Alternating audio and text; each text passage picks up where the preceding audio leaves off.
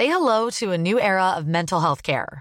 Cerebral is here to help you achieve your mental wellness goals with professional therapy and medication management support. 100% online. You'll experience the all new Cerebral Way, an innovative approach to mental wellness designed around you.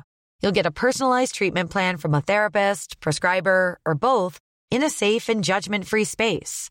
Your cerebral therapist or prescriber will outline a customized plan with clear milestones along the way so you can get to feeling your best. With Cerebral, you're not alone in your mental health journey. We're here to empower you to live a fulfilling life. So take that first step towards a brighter future and sign up today at cerebral.com slash podcast and use code ACAST to get 15% off your first month. Offer only valid on monthly plans. Other exclusions may apply. Offer ends July 31st, 2024. See site for details. Ah, On va recommencer, hein voilà, comme ça, ça sera bien. Je fais des phrases trop compliquées, du coup j'arrive pas à les dire. Bonjour. C'est moi Orson Welles. J'aime pas trop les voleurs et les fils de pute. Salut c'est nos ciné, votre rendez-vous avec le cinéma qui souvent avec joie voit se maintenir face au poids grandissant des studios sans âme et de leurs armées de yes men tout juste bons à débiter de la bouillie numérique au kilo, quelques irréductibles artisans de l'image comme on en fait malheureusement de moins en moins. On est peut-être des vieux réacs mais c'est comme ça. Aussi impossible pour nous de manquer la sortie d'un nouveau Clint Eastwood, le vieux grognard nous revenant en ce mois de février 2018 avec le 15h17 pour Paris dont on va causer avec un trio de grands voyageurs qui ont déjà faire la gueule réunis ici à l'antenne Paris. Arnaud Bordas, salut Arnaud. Salut Punk. David Honora, salut David. Salut Thomas. Stéphane Moïsaki, salut Stéphane. Salut Thomas. C'est nos ciné épisode 121 et c'est parti. Monde de merde. Pourquoi il a dit ça? C'est ce que je veux savoir. C'est parce que j'ai dit vieux grognard, c'est ça? Exactement. Ça te plaît pas comme expression? Bah, C'est honorifique comme titre, grognard. Ah bon? Non, Arnaud? Ouais, ouais, Toi qui t'y il, connais en il fait histoire. la fine bouche, mais attends de Voilà. voir ce qu'il va Un grognard âgé. Un grognard âgé, c'est ça que j'aurais dû dire. C'est Oui, c'est les vieux soldats de racisme l'empereur quand même. Voilà, c'est ça, c'était les soldats de Napoléon. hein. Bon, Un peu de culture, monsieur Moïsaki. Allez, allez. Clint, Bref, c'est l'empereur. allez, Clint, c'est l'empereur, c'est vrai. Le 15h17 pour Paris nous raconte donc une histoire vraie, récente, à savoir l'attaque du Thalys à l'été 2015, attentat raté car l'assaillant fut désarmé, maîtrisé par les passagers, dont un trio d'Américains, trois amis, Spencer, Anthony et Alec, en plein trip à travers l'Europe. Deux d'entre eux sont militaires, ça a sans doute aidé un petit peu. C'est leur histoire, celle de leur amitié aussi, que nous raconte le film. La particularité première de la chose étant que les trois héros sont interprétés par eux-mêmes, ce sont les véritables Spencer, Anthony et Alec qui, pour Eastwood, revivent cet instant déterminant de leur vie. Gentlemen, there you go. Thank you. Look at the baby soda, Spencer. Alex, shut the heck up. Uh,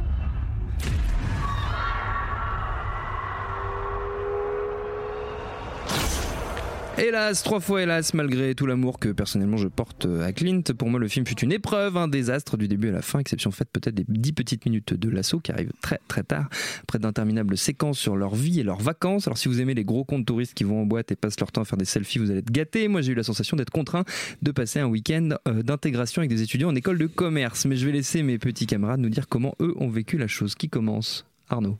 Tiens, ça tombe sur toi. Bon, je voulais pas commencer. euh, Ah bon d'accord. euh, Bon bah tu commences moi, pas. moi- pour moi, c'est un chef-d'œuvre. Euh, non, c'est bah, c'est difficile, hein, ouais, parce que quand on aime beaucoup le cinéma de, de Clint Eastwood, le truc, c'est euh, effectivement, c'est un ratage total. Quoi. Le, le truc, c'est que jusqu'ici, le, le cinéaste Eastwood, enfin jusqu'à il y a quelques années, on va dire qu'il il- il filmait des anti-héros. Euh, mais en les mythologisant quoi. C'était ça qui était fort quoi, et impressionnant dans son cinéma. Euh, maintenant, depuis quelques années, il semble qu'il ait fait une sorte de chemin inverse, c'est-à-dire un retour vers la réalité, pour essayer de comprendre par, euh, on va dire, par la retranscription de leur expérience intime, euh, comment des personnes peuvent passer, euh, peuvent, peuvent franchir le pas qui leur Mm. permet de devenir un héros. En tout cas, C'était le cas de Sully notamment. Voilà, euh, mais pas, leur- je, re- je me reprends parce que c'est pas exactement ça. De franchir le pas, non pas qui leur permet de devenir un héros, mais qui leur permet d'être vu comme un héros. Oui, de montrer au monde qu'ils sont des héros. Voilà, que le monde les perçoit comme des héros. C'est ça Sully, le, le- le capitaine de Mm. l'avion dans le film précédent. C'est ça le, le sniper d'American Sniper. Mm. C'est ça encore ces trois personnages-là. Voilà. Là, je pense qu'il a, il atteint tenté, euh, les, les intentions du, du, du, du film sont nobles. hein. Moi, j'avais envie de le voir pour ça. Quoi. On, on a l'impression qu'il a tenté de monter un, un grade supplémentaire euh, dans cette démarche, euh, déjà en embauchant euh, les trois, les trois personnes qui ont, qui ont vécu cette aventure pour leur faire jouer leur propre rôle. Et, euh, et puis aussi dans le traitement du film, hein, il y, a, il y a constamment, on a l'impression, une, une volonté de vouloir créer une sorte d'effet de réel, et qui en fait, euh, moi je trouve, prend tout son sens. euh, Mais c'est trop tard, c'est beaucoup trop tard vu tout ce qui a précédé. Dans le, le plan, le plan euh, d'ouverture de la séquence à l'Elysée à la fin, Mm. où on voit, les- c'est pas du spoil, hein, mais euh, où on voit les trois, euh, les trois personnages, donc les, les, les trois vraies euh, Mm. personnes qui les jouent, euh, qu'on vient de voir pendant tout le film. euh, côte à côte avec François Hollande dans les images d'actu. Mm. Et donc là, je pense que c'est là où on se dit ah oui, c'est ça qu'il voulait faire. Mais euh, le problème, c'est que euh, en fait, les partis pris euh, qu'il a pris en cours de route, c'est-à-dire une narration très relâchée, une photo très relâchée, des, des, des acteurs euh, Très peu oui, plus que relâché, là, là, c'est la catastrophe, quoi. Euh, sape finalement tout ça, c'est-à-dire par une, par là, à- je pense que la, la, la volonté de rechercher cet effet de, ré- effet de réel a fini par lui faire oublier qu'il y avait le mot effet dans effet de réel, quoi. Hmm. Euh, et que c'est qu'avec ça qu'on fait du cinéma, quoi. Donc euh, voilà, quand on arrive à ce plan-là, on se dit, euh, bah, c'est bien dommage parce que oui, ça aurait pu être intéressant, mais s'il avait essayé de faire du cinéma, et, ce que ce que c'est clairement pas. Et euh, ce que ce que ce qu'il avait fait, par contre, moi je trouve sur Sully euh, dans une, dans une, une moindre mesure, mais surtout sur sur American Sniper. Donc euh, voilà, euh, c'est- c'est un bon gros gadin quoi. David, je crois que t'es moins Ouais, dur bah, que qu'Arnaud et moi. en fait, euh, bah, je, je suis, je je d'accord avec certains, certains aspects de ce, que, de ce que vous avez dit. Moi, je trouve que c'est un film, effectivement, sur lequel on n'attend pas, euh, enfin, on s'attend pas à Clint Eastwood faire ce genre de, de choses. Parce que c'est un, un film très conceptuel avec, euh, avec finalement euh, assez peu d'emphase, assez peu de, de, de style visuel. Euh, et, euh, et en fait, c'est un film qui en même temps s'inscrit plutôt bien dans, dans les thématiques qu'il a développées euh, sur, sur le- le- la fin de sa filmographie et une sorte d'obsession autour du concept de héros. Et là, on est sur un, un film ouais, très, très conceptuel, presque méta, sur la question de qu'est-ce que c'est un héros et peut-être même qu'est-ce que c'est un héros américain. Et euh, pour moi, en fait, je me suis pas ennuyé pendant le film parce que c'est un film qui, m'a fait réfléchir, qui m'a fait me poser pas mal de questions et, Mm. et qui est du coup, je trouve, un film un, un peu, euh, un peu, un peu cérébral, un peu euh, conceptuel, qui manque, qui manque du coup de cinéma. Mais euh, mais il y a pas mal d'éléments euh, du coup que je, que je trouve intéressants, notamment euh, donc en fait la, euh, un peu comme pour Sully, en fait le, le, le nœud du film euh, dure très peu de temps. Du coup, il faut euh, pour pouvoir euh, durer un film euh, revenir en arrière, faire des flashbacks et raconter euh, un peu le contexte, etc. Et là, on revient énormément en arrière puisqu'on on voit l'enfance des, euh, des héros qui se connaissent depuis l'enfance, euh, qui ont eu des trajectoires euh, distinctes, etc. Et euh, il y a un certain nombre d'éléments euh, qui, qui participent à, ce, à, ce conditionnement. C'est-à-dire, ce qu'on ce qu'on se demande, c'est comment, comment on devient un héros. En fait, Mm. comment à un moment on va passer le pas et, et, faire quelque chose d'in- d'incroyable qui va sauver des vies.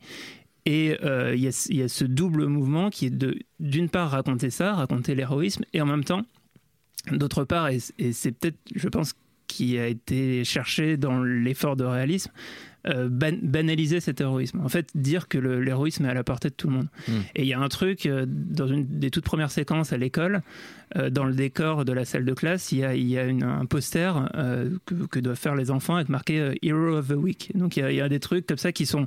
qui semblent être très ancrés dans la culture de, de, de- de- Oui, il y a souvent des Voilà, affiches, des- on voit dans le, une- dans le une nation. collège, euh, je sais plus, il y a marqué euh, Great Habits make Great Leaders. Voilà, le, le- le drapeau américain est décliné de plein de manières, de manière enfantine, etc. Et est très, euh, et- enfin, est les célébré. autocollants de la NRA. Voilà. dans la chambre du gamin. Et puis, et il y, a- Ah oui, il y a même des ouais, trucs sur méta. Dans la, lit. dans la chambre du gamin, il a, il a deux posters de films. Il a un, un poster de, de Full Metal de Jacket. Full Metal Jacket et un poster de Lettres d'Iwo Jima. Oui. Donc, c'est euh, c'est le, le mec est fan de. Clint Eastwood. donc, euh, donc voilà. Donc, il y a, il y a- y a dans le projet, il y a ce truc que je trouve assez unique et très intéressant, en tout cas sur le papier, de faire euh, jouer euh, aux, aux vrais protagonistes Mm. leur propre rôle. Moi, je, moi, je trouve pas. Enfin, ça m'a pas choqué. En fait, je trouve que euh, qui s'intègre dans l'esthétique globale du film, qui est tout le monde Pauvre. joue mal.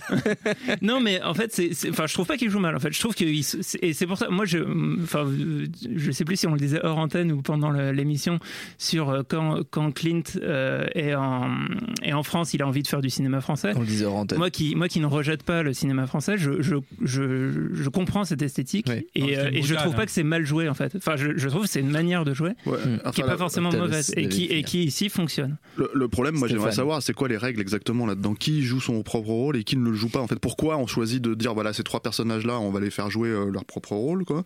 Et pourquoi les mères de famille, c'est pas elles, quoi, par exemple? Tu vois, ça fait partie. Alors qu'on les voit à la fin, si j'ai bien compris. Non, non, Enfin, puisque c'est non, non, c'est encore les, c'est encore les actrices. Ouais, mais il y y, a pas les deux. J'avais l'impression, j'avais l'impression que c'était suggéré qu'il y avait les deux. T'as que Hollande quand il fait son discours avec Ouais. les, les- les soldats qui, qui a un- un- une vraie image d'actu, mais euh, après t'as des plans de coupe sur l'assistance et là forcément t'as les actrices. C'est là où d'ailleurs, on voit le. De la doublure de. Hollande, c'est Guy Marchand en fait, Ouais, hein, voilà. visiblement. Il y a un Patrick- problème c'est Patrick Braoudet, je Il y a un problème de taille. Patrick Braoudet, mais alors, enfin, ouais, enfin, on- Il faudrait faudra vérifier vérifier, ça quoi, mais apparemment, générique, mais- apparemment, Non, c'est Braoudet Patrick a joué, Braoudet. a joué le rôle de, de Hollande euh, dans plusieurs téléfilms, mais c'est encore Braoudet là? Bah, Il me semblait il qu'il il le faisait pour la deuxième fois, faudra vérifier. bon. Bah, du coup, en fait, cette séquence, juste, pour en parler deux minutes de cette séquence, donc à la, fin, euh, ils, sont, intégrés, en fait, il utilise à la fois les vraies images Mm. des vrais acteurs euh, pendant le discours d'Hollande, plus des plans qui ont été retournés Mm. euh, pour faire des contre-champs euh, sur la famille, etc., plus euh, des plans sur le perron de l'Elysée, etc. Et euh, la scène fonctionne pas du tout pour deux raisons. D'abord, il y a des, des régimes d'images différents, c'est c'est pas la même qualité, donc on, on voit. Mais ça, on sait que c'est la télé. Enfin, je mais, veux dire. mais du coup, enfin, je veux dire, il aurait, pu, il aurait pu trouver des idées de mise en scène qui, euh, qui auraient fait disparaître ça. Et le truc, effectivement, c'est la, la doublure de dos ne ressemble pas du tout à Hollande. donc du coup, à chaque fois, il y a, y a- y un truc qui, qui, qui choque. Quoi. Moi, je suis d'accord avec, les- Stéphane. je suis d'accord avec le, le concept du film, c'est-à-dire euh, et, euh, et c'était ce qui m'intéressait aussi, hein, euh, le fait qu'il aille chercher ces, ces acteurs-là, euh, Mm. comment dire, pour jouer euh, leur propre rôle, enfin ces non-acteurs pour, pour jouer leur propre rôle, à condition de réussir le truc, parce que le problème en fait de, de, de- la qualité d'Eastwood de manière générale s'avère être un problème ici. C'est que c'est quelqu'un qui est très réactif, qui fait les films très vite, Mm. euh, qui est toujours under budget, qui euh, comment dire euh, qui, est, qui est dans le no bullshit en fait total c'est-à-dire en gros c'est on va pas tergiverser 50 ans voilà et là le problème c'est que tout on a l'impression littéralement que tout le film a été fait trop vite Mm. c'est-à-dire que quand tu prends des acteurs qui sont pas des acteurs quoi qui savent pas jouer de manifestement ne savent pas jouer et que tu leur fais faire que trois prises bah, tu te retrouves comme un con montage, hein, parce que là, en l'occurrence, euh, c'est un problème.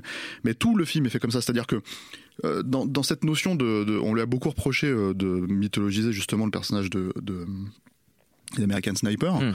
Euh, mais euh, dans 15, 20, 30 ans, 40 ans, peu importe en fait, quand on, regardera ce film-là et qu'on sera sorti du contexte, bah ça sera un film, Mm. vraiment. C'est-à-dire que en gros, euh, si tu veux, même si c'est faux, même s'il allait pas à la chasse avec son père, bah le fait qu'il y ait cette scène au début où il parle, comment dire, de, de, enfin où il prend son, son fusil, en fait il lâche son fusil, et son père lui dit tu ne lâches pas le fusil, Mm. euh, comment dire, sur sur le truc quoi. Euh, à la fin, en fait, en gros, si tu veux, il, euh, c'est- ça a, une, ça a une résonance Oui. quand il le laisse sur le sur le champ de Oui, bataille. oui, quoi. ça, ça a un sens cinématographiquement, cinématographiquement parlant. Voilà. Donc du coup, le problème, si tu veux, c'est que c'est que euh, là, en fait, en gros, il y a oui, ils sont amis. Mais les connexions, elles sont vagues. Mm. Euh, oui, ils vont faire la fête ensemble, mais les connexions, elles sont vagues. Euh, oui, l'autre, il se retourne en Allemagne, il retrouve sa copine, mais pff, ça, ça sert Ça à ne rien. en fait, débouche ça- sur ça- ça rien. débouche rien. Et toutes les scènes sont comme ça, c'est-à-dire que toutes les scènes, même le moment en fait où on te présente les gamins au début comme des personnages turbulents, Mm. tu te dis ça va avoir une connexion avec leur euh, le fait de prendre un risque, d'être euh, autonome, de- d'y aller en fait dans la scène finale. Non, Pas du tout. Jamais.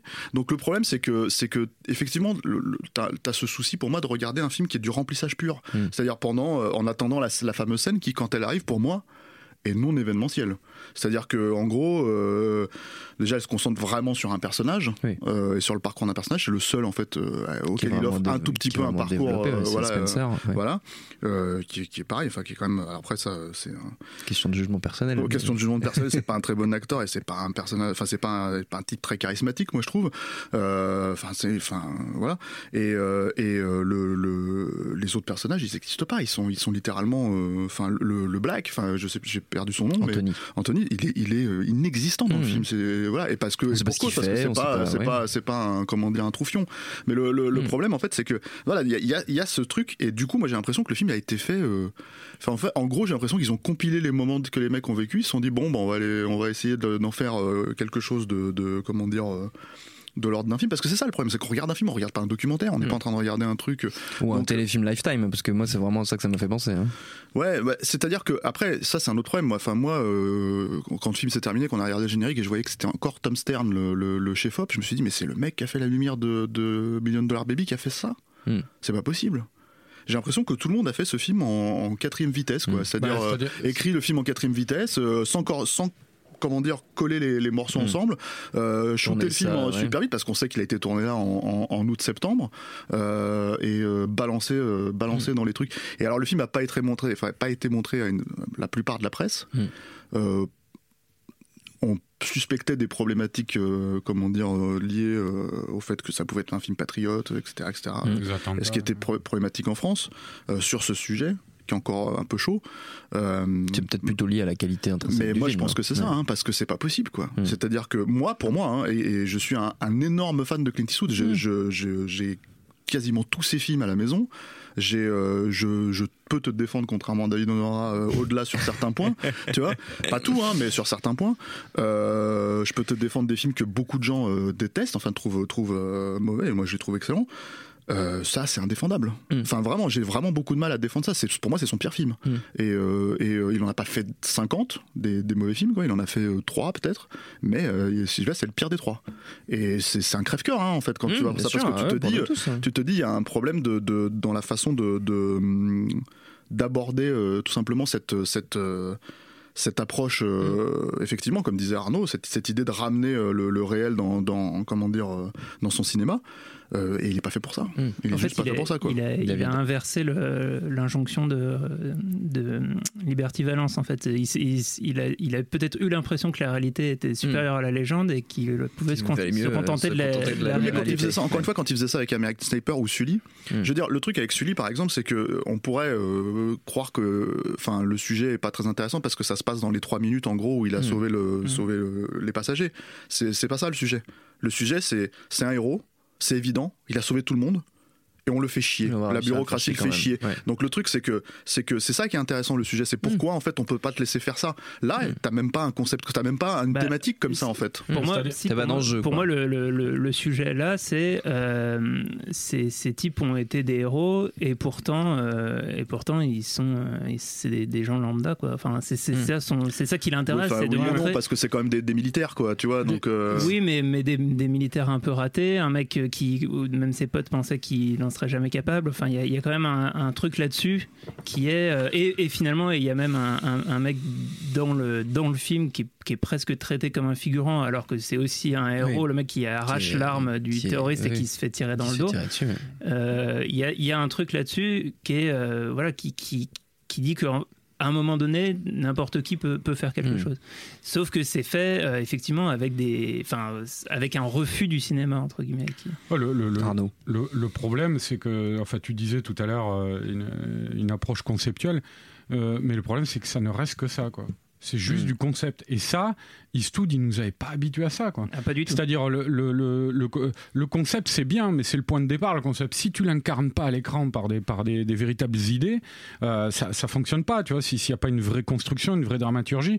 Et, et euh, le truc, moi, pour, pour moi, la, la, la, la marque de fabrique de, de, de, de- d'Eastwood aussi, c'est que c'est un grand cinéaste de l'ambiguïté, quoi, de, de- Mm. du, du trouble. De la- Mm. et, et là, il y a rien, à aucun moment. Il y a peut-être à- à juste une petite remise en question, là, rapido, quand ils font les touristes en Allemagne, où euh, il y a un, un guide qui leur, euh, qui leur fait comprendre Oui. que c'est les Russes qui ont libéré Berlin, pas Oui, les oui. Américains. Il leur dit, bah oui, euh, les Américains, ils sont pas toujours là pour combattre le mal, quoi. C'est pas toujours eux, quoi. Et euh, voilà, c'est peut-être la seule, le seul petit truc, mais on a presque Et le l'impression. mec que- chante Springtime for Éclair juste après. Ouais. c'est très très gênant. Ouais, bah, on a l'impression que c'est juste pour se dédouaner, se défausser quoi, du, du reste du film. Parce que, euh, enfin, moi, il m'a- il m'a rarement habitué à être, même des films que j'aime pas, hein, comme le récent J. Edgar, euh, Mm. c'est pas monolithique comme ça, quoi. C'est, euh, euh, là, il y, a- aucune porte de sortie pour le spectateur, quoi. C'est, euh, il y a un problème de fabrication. ouais, ouais. Il y a un vrai problème de Oui, je fabrication. pense là, que dans c'est ça qui film. rattrape le film, ouais, effectivement. Ouais. C'est, c'est- on est dans un, dans un, dans- enfin les plans où ils sont, où ils sont en train de se balader à Rome et tout ça, c'est, c'est gênant. Hein. Enfin, Mmh. c'est quand même des Ouais. décors magnifiques et, et c'est filmé, mais comme, comme. Oui, et puis il s'y passe rien, quoi. C'est-à-dire, Si, ils font des passe- selfies. Voilà, mais il s'y Enfin, passe pas plus que quand J'ai cru que j'allais sortir de la salle au bout ils du mangent, des, ils 18e. mangent des glaces. Et ils mangent des il se passe rien de plus, moi, bon. Thomas que quand tu toi avec vais ta famille ma en train de, de ouais. balancer bah des pièces dans le dans la, la fontaine, euh, tu vois. Ah, c'est Voilà, donc c'est un peu c'est un peu Mm. problématique. Ouais. même. Et ils ont des perches à le selfie. C'est Ouais. cool. Euh, voilà. Avant de se quitter, les amis, comme d'habitude, on prend 2-3 minutes pour faire une petite tournée de recommandations. On peut rester chez Eastwood, on l'a déjà fait, donc vous n'êtes pas obligé, parce qu'on a déjà fait des émissions sur, sur Clint Eastwood. On a déjà fait aussi des émissions sur les films de train, parce qu'on avait fait le, on en parlait avec David avant l'émission, on avait fait le dernier train pour Busan. On avait déjà fait quelques recos euh, films de train, donc attention à pas faire Stéphane de, avait recommandé Piège à grande de vitesse. doublons, évidemment. Stéphane avait recommandé Piège à grande vitesse. Qui veut commencer Ça sur me le... fait mal au cul de le dire, mais t'as un meilleur film que t'as un meilleur 15 heures du 7 pour Paris. c'est faut le faire quand même. hein. Stéphane, c'est quoi ta reco? Pff, il faut une reco. Alors, Bah oui, je suis sûr que j'avais déjà juste fait le cette reco. 121e non, mais, épisode. Non, mais je suis sûr que j'avais déjà fait cette reco, mais je vais la refaire pour Clint Eastwood parce qu'il faut que les gens sachent. Ok. Pell Rider. Ouais. Non, non, que mon Clint Eastwood préféré, Ouais. euh, même si c'est pas le meilleur, hein, objectivement, hein, on sait bien qu'un Pitoyable c'est bien meilleur que ça, c'est pas le problème. Mon Clint Eastwood préféré, c'est l'épreuve de force.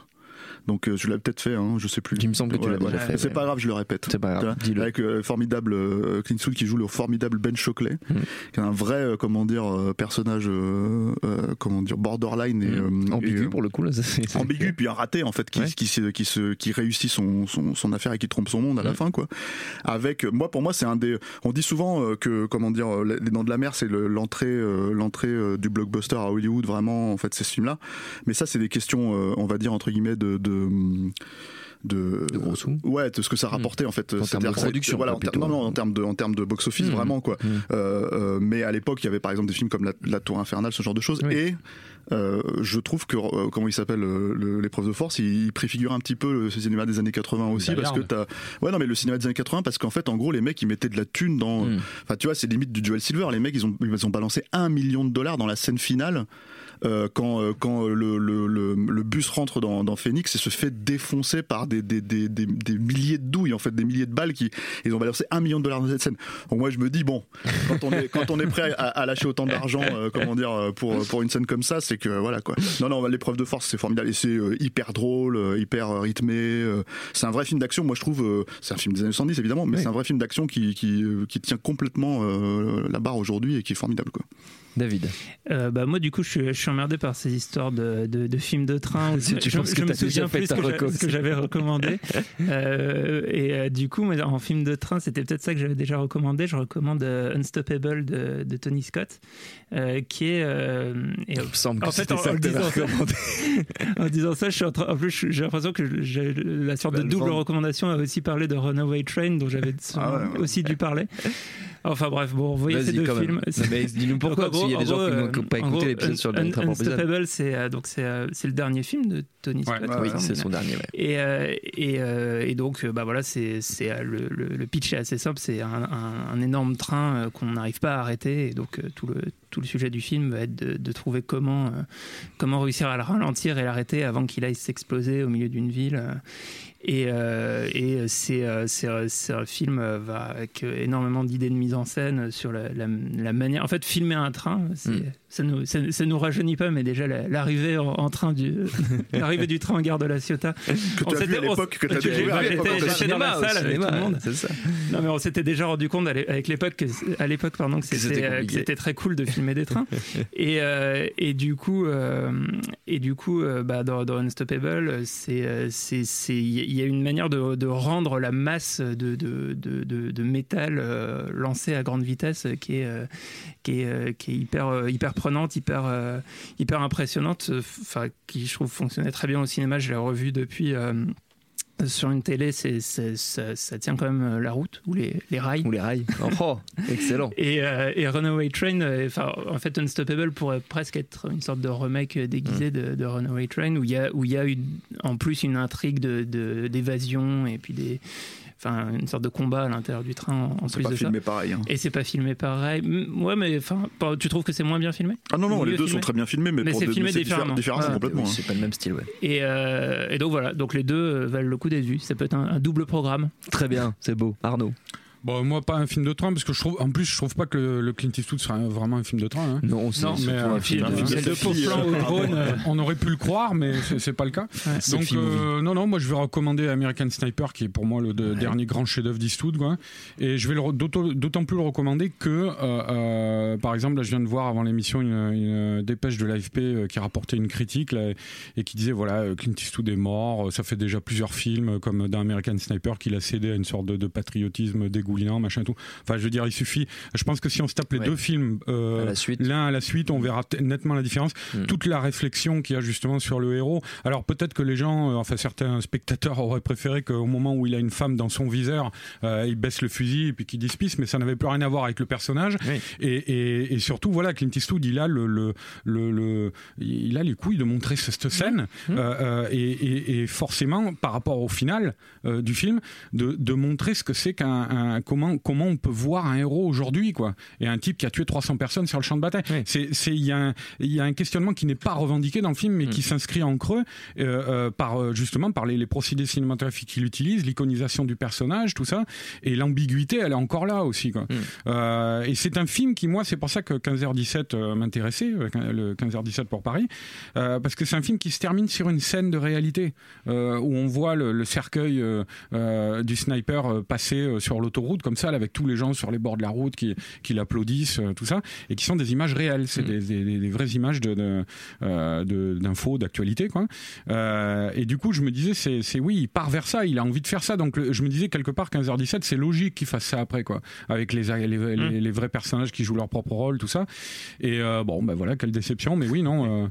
Regardez, Revoyez euh, plutôt, regardez le formidable American, American, Sniper. Sniper. Voilà. Ouais. Sinon, le 15h17, c'est à voir au cinéma si vous avez le, le courage. Notre temps est écoulé. Merci à tous les trois. Merci à Quentin à la technique, à l'antenne Paris pour l'accueil. Rendez-vous sur binge.audio, le site de notre réseau de podcast Binge Audio pour toutes les infos utiles, les dates d'enregistrement en public si vous voulez venir nous voir. Et on vous dit à très vite.